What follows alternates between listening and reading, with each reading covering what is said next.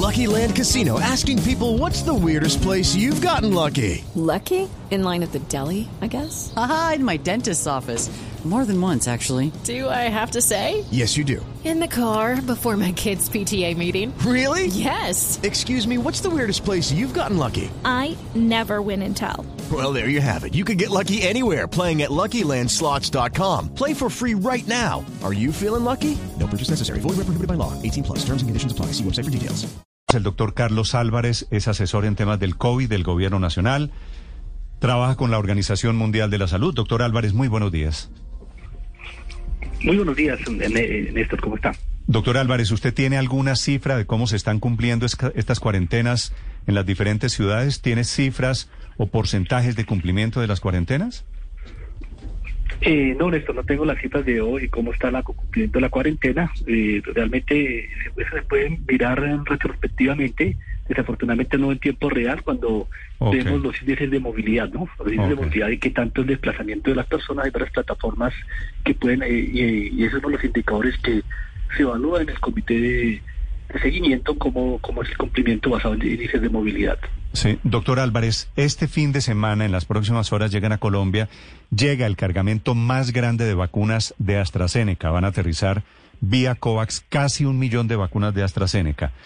¿La gente se está poniendo la vacuna de AstraZeneca en nuestro país? Sí, pero ha habido cierta, comparado con las otras vacunas, la vacuna de Sinovac, la vacuna de Pfizer, siempre ha habido un, un aumento de personas, eh, digamos, eh, más inquietas y algunas personas que han eh, desistido de la vacunación de, de AstraZeneca, que, es bastante preocupante, ¿no? Pues porque estamos en medio de una pandemia en el cual pues hay más de 70 mil personas que han fallecido solo en nuestro país y, y pues una esperanza son las vacunas y, y pues que las personas que tienen más riesgo de complicarse y que justamente son las que son priorizadas para vacunarse no desistan de la vacuna pues empieza a, ser preocupante. Afortunadamente es un porcentaje menor de la población comparado con otros países, pero me parece que, es un tema en el cual pues eh, la, pareciera que eh, cierto temor o a veces la eh, sobredimensionamiento de, de, lo que ha pasado de, con algunos eventos adversos eh, puede calar más que lo que las personas ven en el, en el día a día con la misma pandemia. Me, me dijo la alcaldesa de Bogotá esta semana que la mitad de quienes les iban a aplicar de los pacientes para la vacuna de AstraZeneca, la mitad desiste. ¿Esa cifra es nacional? No, no, no, no, no, creo que sea nacional y, pues eh, realmente no he visto que sea tan tan tanto la, la, la, mitad. Sí hemos visto un incremento, pero no, no, no, no así que sea la mitad, no, no, no, sería eso. Pero ¿Qué, porcentaje, ¿qué porcentaje tiene usted? Yo quería que por ahí un 5 o 10%, pero así sea ese 5 o 10% es preocupante, ¿no? Porque al final eh, eso, no, como digo, es un grupo de personas que tienen más riesgo, ¿no? Que de, entrada no es el, se le está ofreciendo la vacuna en este momento, en la fase de vacunación, en estas etapas, a personas que tienen poco riesgo, las que tienen más riesgo justamente, que pues eh, en realidad prefieran a, quedarse sin, sin vacuna por una un posible riesgo que realmente sabemos que ese riesgo está ya sabemos que hay una asociación eh, ¿Qué hacen, con esta vacuna. Doctor Álvarez, ¿qué hacen cuando llaman a una persona y resulta que le van a poner a esa persona la vacuna de AstraZeneca y esa persona decide que no, mil gracias y se devuelve y se va para su casa? ¿Cuál es, ¿Qué pasa en esa secuencia? No, eh, digamos que, la, que dentro del mismo decreto del, del, gobierno, del ministerio, está es que la vacunación es completamente voluntaria y la persona tiene derecho al desistimiento de la vacuna. Sencillamente, pues eh, se lo, lo, lo, que hace el grupo vacunador es explicar las, las razones y entender que la, la, persona, eh, por qué no quiere vacunarse y si la persona efectivamente no quiere vacunarse, pues firma un desistimiento y pues ese es, la, la, conducta a seguir.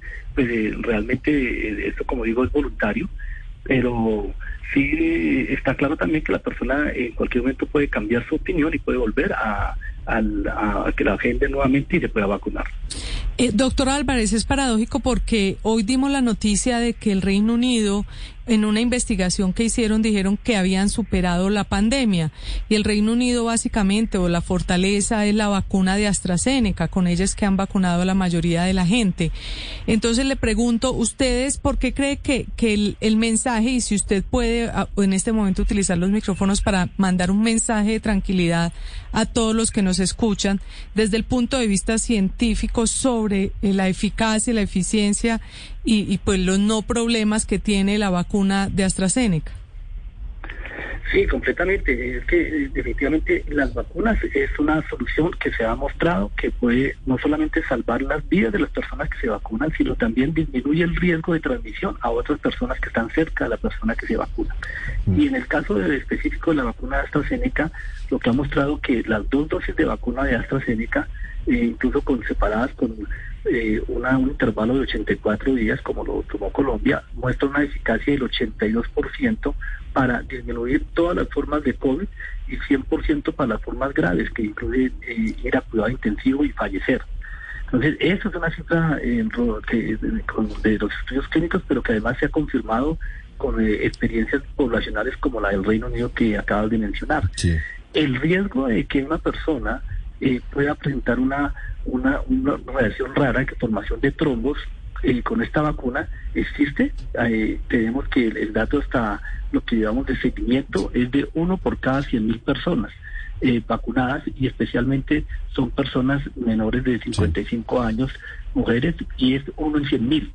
Y si comparamos este riesgo con otras cosas que ocurren normalmente en la, en, la vida, que se hacen, por ejemplo, montar en aviones, en, vuelos largos, el fumar cigarrillo, el tomar anticonceptivos, ese riesgo es mucho más alto el de estas tres últimas eh, ejemplos que puse que este o sea si uno si uno fuma tiene riesgo de trombos.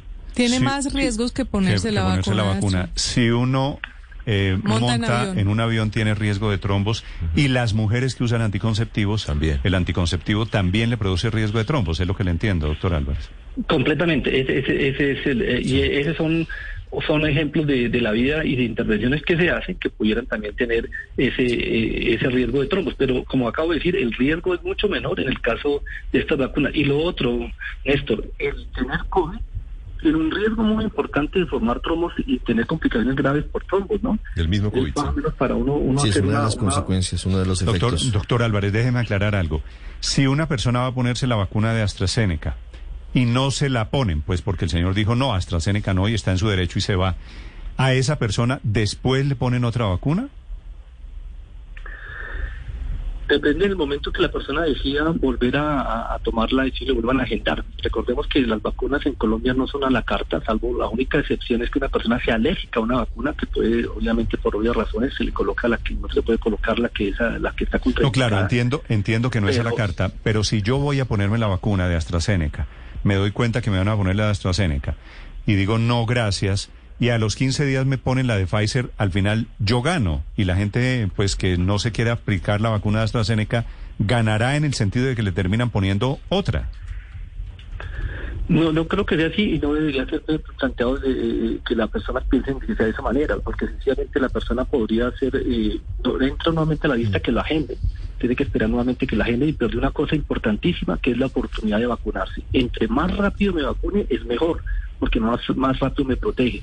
Si me espero uno, dos o tres meses para ir hasta que me toque a ver cuándo me llega la de Pfizer o la de Moderna o cualquier otra vacuna, puede quedar perdido dos o tres meses de tiempo en el cual, en medio de una ola como la que estamos viendo, en medio de una pandemia, esos tres meses de espera pueden ser eh, contraproducentes y podría justamente ser la diferencia entre estar protegido o infectarse eh, y contagiarse y, desafortunadamente complicarse. Mm. Doctor Álvarez, tengo varias preguntas de oyentes que han recibido la primera dosis de la vacuna de AstraZeneca y en cada caso es distinto el tiempo en eh, la citación para la segunda dosis.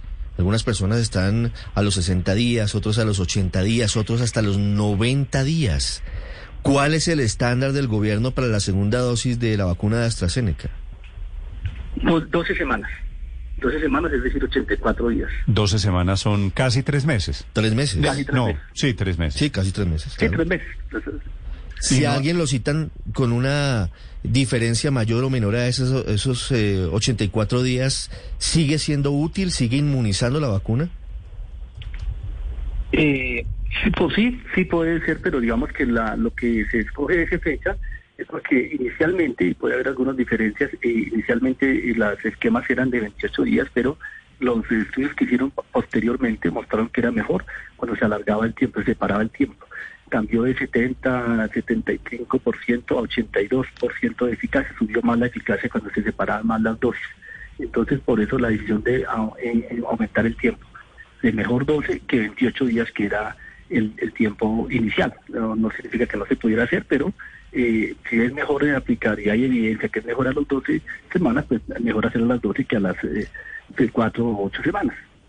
Claro, como sea, pues toda la evidencia muestra que es después de la segunda dosis que comienza realmente la inmunidad en las personas. Pero quiero preguntarle, doctor Álvarez, por las estadísticas que usted ha dado a lo largo de esta entrevista, porque son todas estadísticas que nos ha dado sobre población general. Pero volviendo al tema de AstraZeneca, que preocupa tanto, quiero preguntarle por esas estadísticas puntuales para la población con condiciones de tromboembolismo. Yo no sé si venoso, cerebral, pulmonar. ¿Tiene usted ese dato de cuántos colombianos tienen trombosis o herencia de trombosis o, están en esa fila de posibles complicaciones derivadas eventualmente de una vacuna AstraZeneca? No, no tenemos el, seguimiento de, de, datos de asociados directamente a, la, vacuna. No, hasta el momento no, no conozco ningún dato. Es el doctor Carlos Álvarez, médico epidemiólogo, asesor del gobierno en estos asuntos de COVID. Gracias, doctor Álvarez, por las cifras, por la explicación y por la compañía. No, con muchísimo gusto, Néstor. Y solamente un mensaje final. Claro. En este momento de, de, la ola, de la tercera ola que nos encontramos, y mientras espero mi turno, que me llamen para vacunarme, ojalá con la, la que sea, la que me llegue primero, eh, el otro antídoto que tenemos es el autocuidado. Y definitivamente a veces lo como que hemos empezado a perderle el miedo y el respeto al virus y tener en cuenta que, que esto es biología, el virus está ahí, hay muchas personas susceptibles y tenemos que trabajar fuertemente en que definitivamente el distanciamiento físico, el uso del tapabocas, el lado de manos y estar en espacios bien ventilados es previene, está demostrado científicamente, no es no, no, no es una aseveración eh, solo por decirla, sino que ya está demostrada y tenemos que cumplirla lo máximo posible, porque de eso depende que estemos cuidados, eh, nos cuidemos nosotros y nuestros familiares. Estás escuchando Blue Radio. It is Ryan here, and I have a question for you. What do you do when you win? Like, are you a fist pumper?